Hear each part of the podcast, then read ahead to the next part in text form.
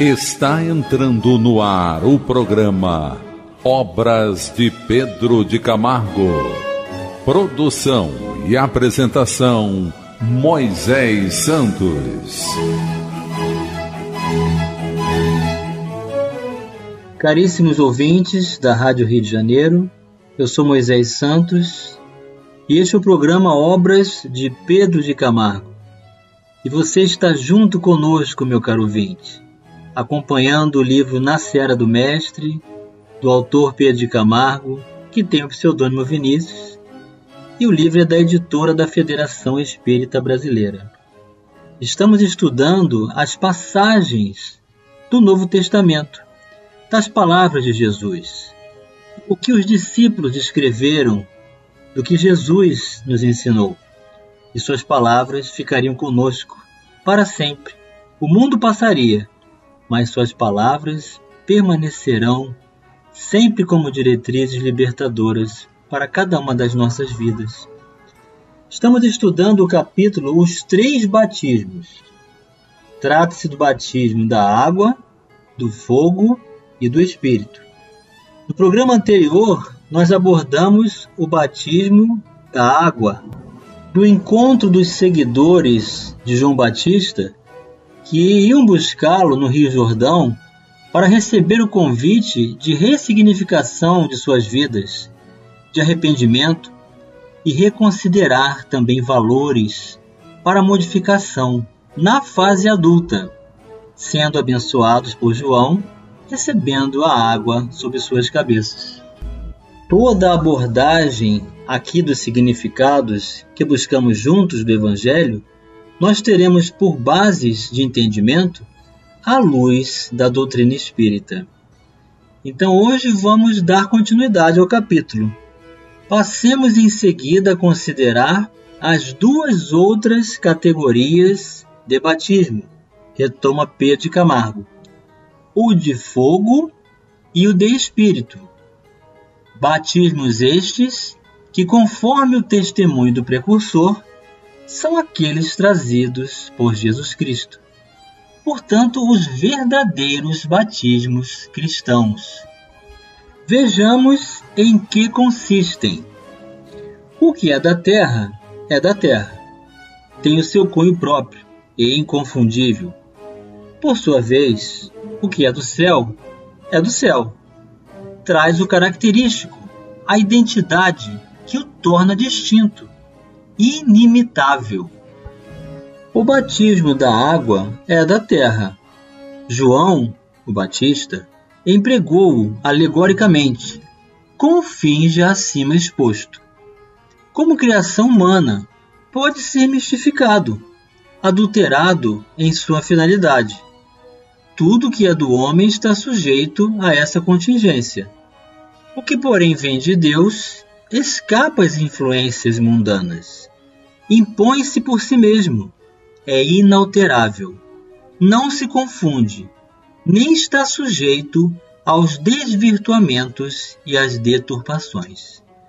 Então, o que Pedro Camargo está aqui nos ensinando é que essa prática que João Batista se apropriou para atrair seguidores e convidá-los a restabelecer recursos de arrependimento, de ressignificação de valores, de conhecimento de si mesmo e assumir responsabilidades em novas atitudes agora dentro do campo do bem, considerando as leis de Deus, como é da terra, é uma atitude que passa pela ideia de formalismo, de exteriorização.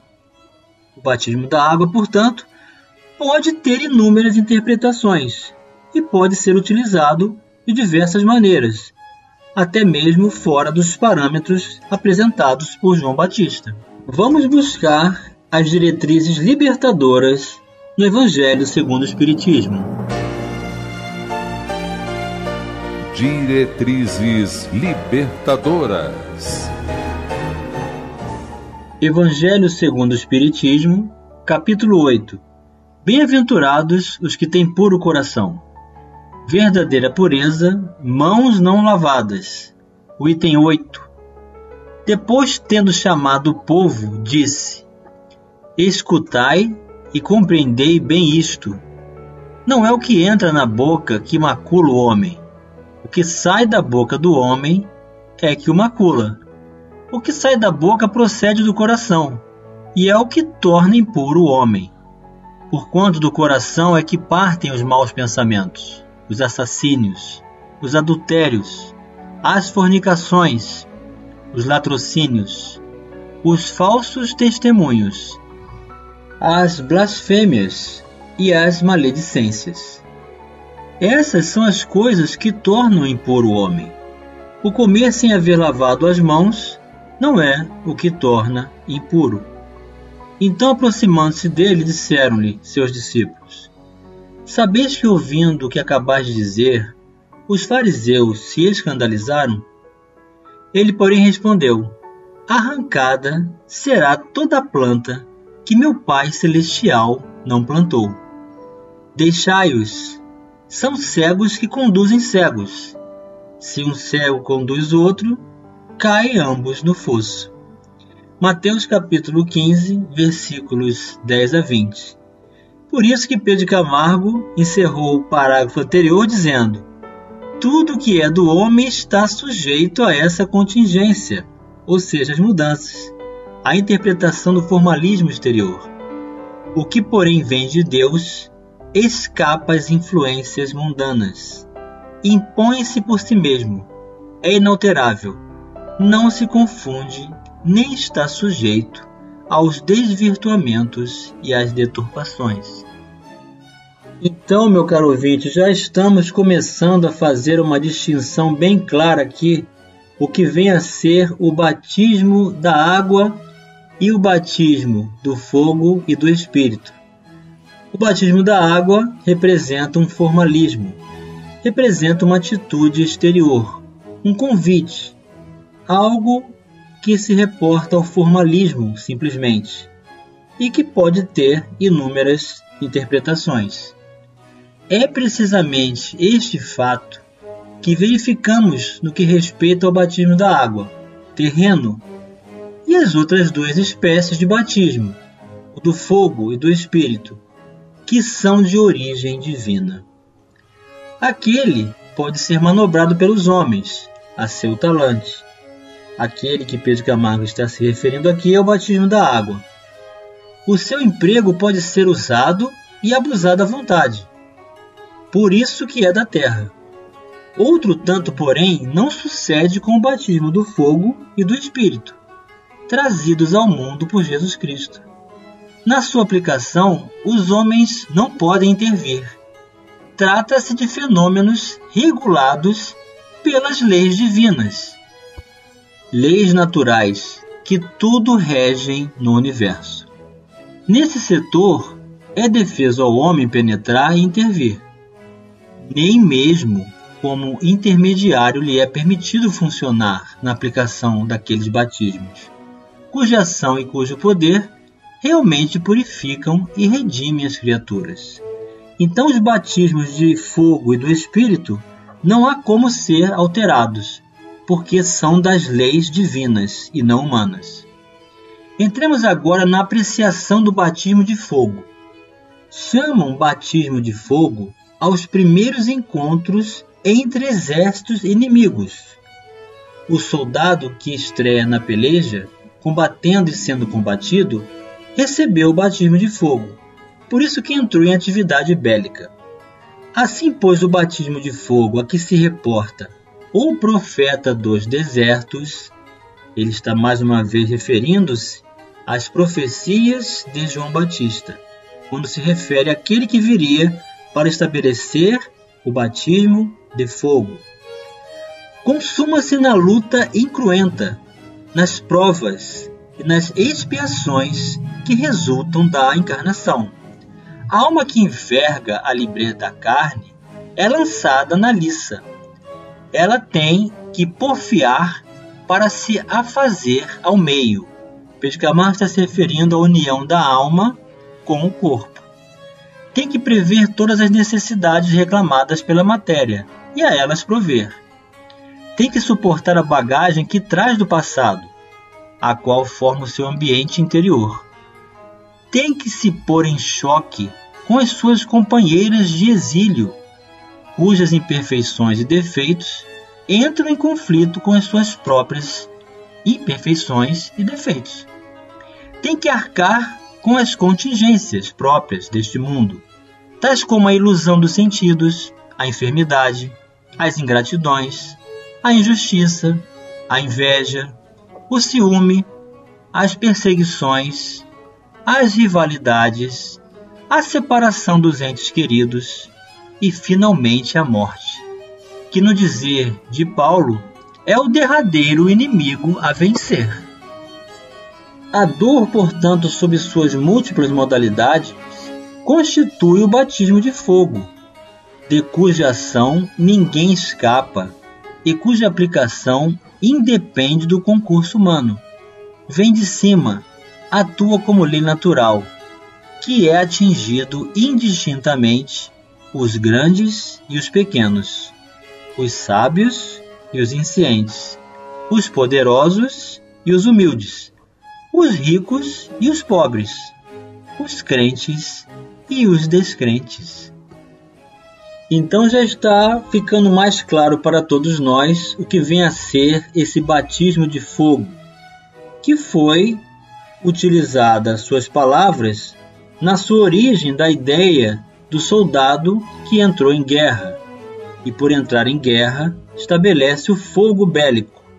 Aqui não se trata do fogo material da guerra, mas do encontro consigo mesmo, da abordagem de quem realmente somos da busca incessante pelo conhecimento de si mesmo, que nós carregamos por conquistas estabelecidas desde eras passadas diversas personalidades que trazemos, com as necessidades de tolerarmos as adversidades, de estabelecermos o concurso do esforço pelo domínio e controle das próprias emoções, das práticas do bem da oração que serve de alimento para os nossos corações, para as nossas almas, aquietando os nossos espíritos, fortalecendo-nos não com a calma do mundo, mas com a paz que Jesus vem nos dar.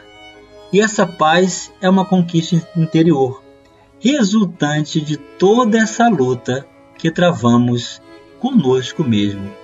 Então, o batismo de fogo é o bom combate Vamos continuar raciocinando sobre os três batismos já já no próximo bloco. Estamos apresentando o programa Obras de Pedro de Camargo.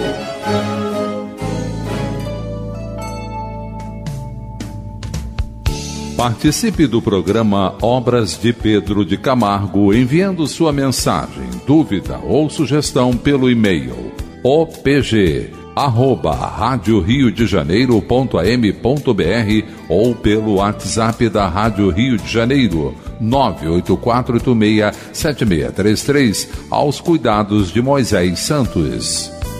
Voltamos a apresentar o programa Obras de Pedro de Camargo.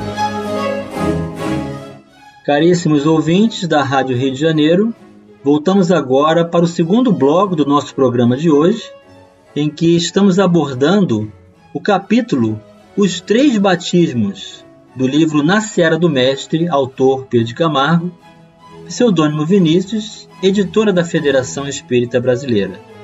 Já havíamos dado início ao capítulo no programa anterior. Hoje estamos dando continuidade. É um capítulo um pouco longo e que trata da explicação minuciosa de cada um desses batismos, começando pelo batismo da água, e agora estamos entendendo o batismo de fogo, que representa o bom combate, o conhecimento de si mesmo, a assumirmos a responsabilidade das nossas escolhas e tomarmos por meta recursos comparativos ao Mestre Jesus em seu Evangelho de amor não se indaga se o mísero mortal quer ou não receber o batismo de fogo. Cumpre aceitá-lo de boa ou de má vontade, com submissão ou revolta. Então repare que diante das leis de Deus, o homem não pode realizar nenhuma alteração.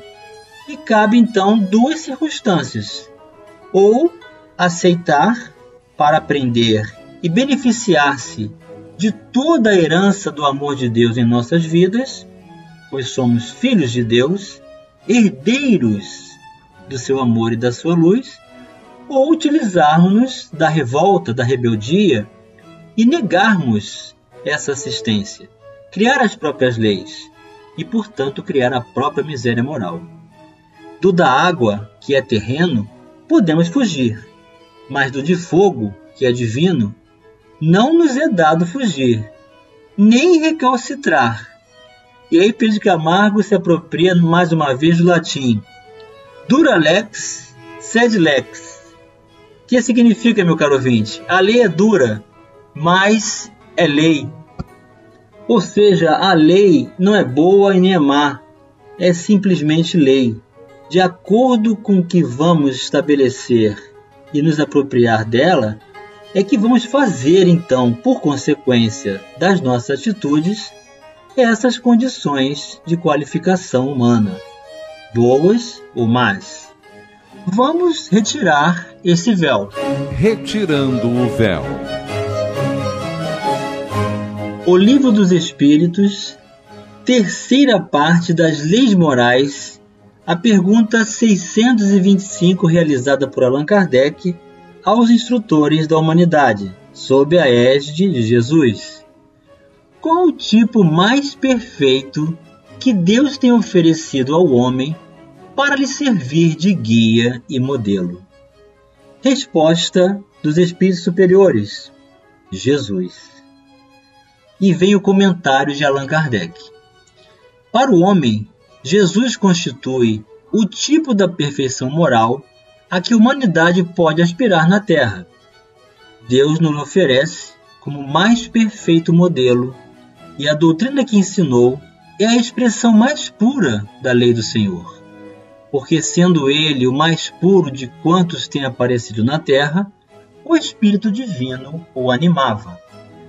Quanto aos que, pretendendo instruir o homem na lei de Deus, o têm transviado, ensinando-lhe falsos princípios, isso aconteceu por haverem deixado que os dominassem sentimentos demasiado terrenos e por terem confundido as leis que regulam as condições da vida da alma com as que regem a vida do corpo.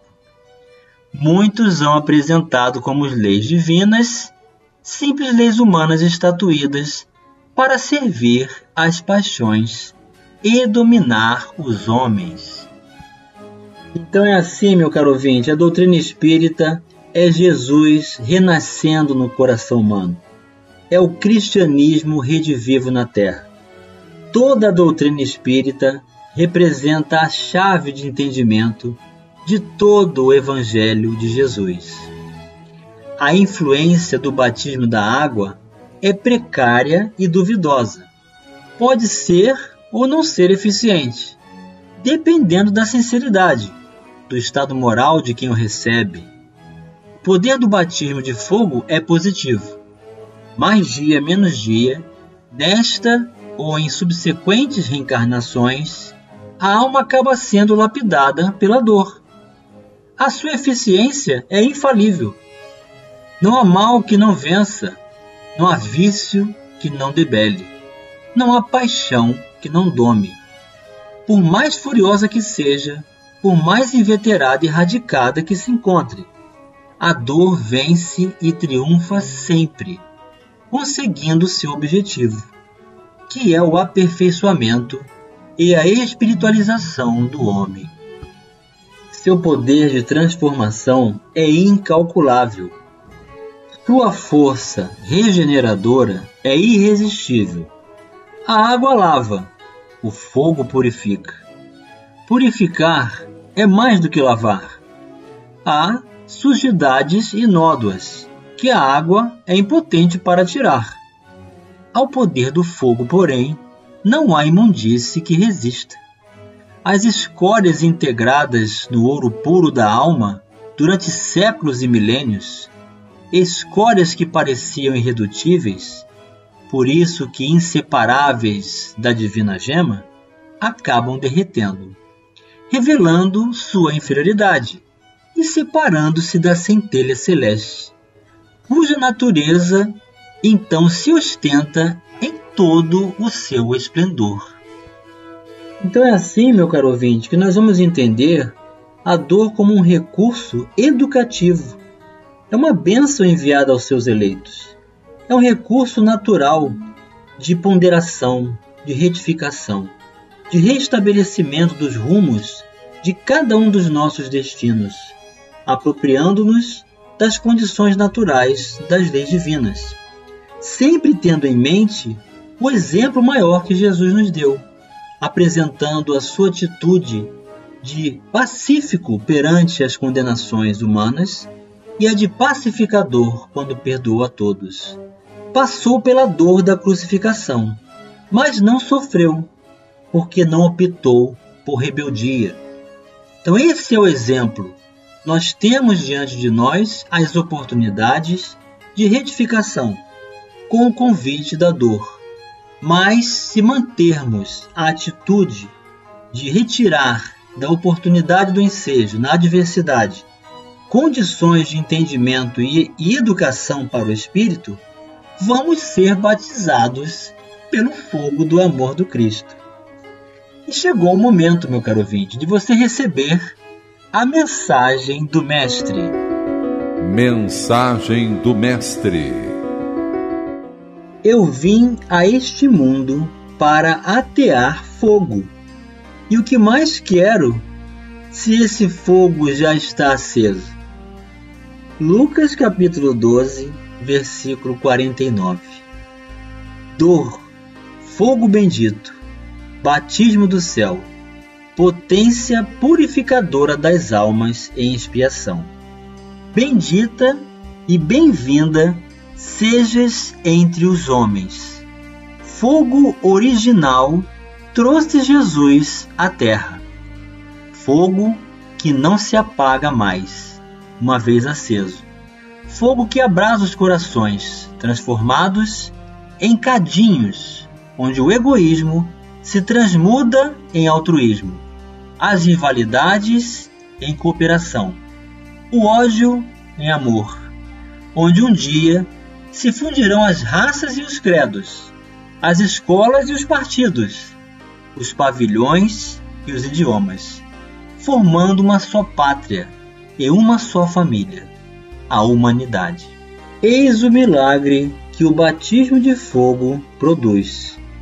Quem ousará negar semelhante prodígio diante dos fatos consumados em todas as épocas da história, em casos pessoais de conversão e santificação de pecadores? A dor é uma bênção que Deus envia a seus eleitos. Não nos afligemos, meus caros ouvintes, pois quando sofrermos, antes bendigamos de Deus Onipotente, que pela dor neste mundo nos marcou para a glória no céu. Sejamos pacientes. A paciência também é uma caridade e devemos praticar a lei de caridade ensinada pelo Cristo, enviado de Deus. A caridade que consiste na esmola dada aos pobres é a mais fácil de todas. Outra há, porém, muito mais penosa e, consequentemente, muito mais meritória: a de perdoarmos aos que Deus colocou em nosso caminho para serem instrumentos do nosso sofrer e para nos porem à prova a paciência. A vida é difícil, bem o sabemos. Compõe-se de mil nadas, que são outras tantas picadas de alfinetes, mas que acabam por ferir. Se, porém, atentarmos nos deveres que nos são impostos, nas consolações e compensações que, por outro lado, recebemos, havemos de reconhecer que são as bênçãos muito maiores do que as dores. O fardo parece menos pesado quando se olha para o alto do que quando se curva para frente, a fronte. Coragem, caríssimos ouvintes. temos no Cristo o nosso modelo. Mais sofreu ele do que qualquer de vós, e nada tinha que se penitenciar. Ao passo que nós temos de espiar o nosso passado e de nos fortalecermos para o futuro. Sejamos, pois, pacientes, sejamos cristãos. Essa palavra resume tudo. Um grande abraço e até o próximo programa. Você ouviu o programa Obras de Pedro de Camargo. Produção e apresentação Moisés Santos.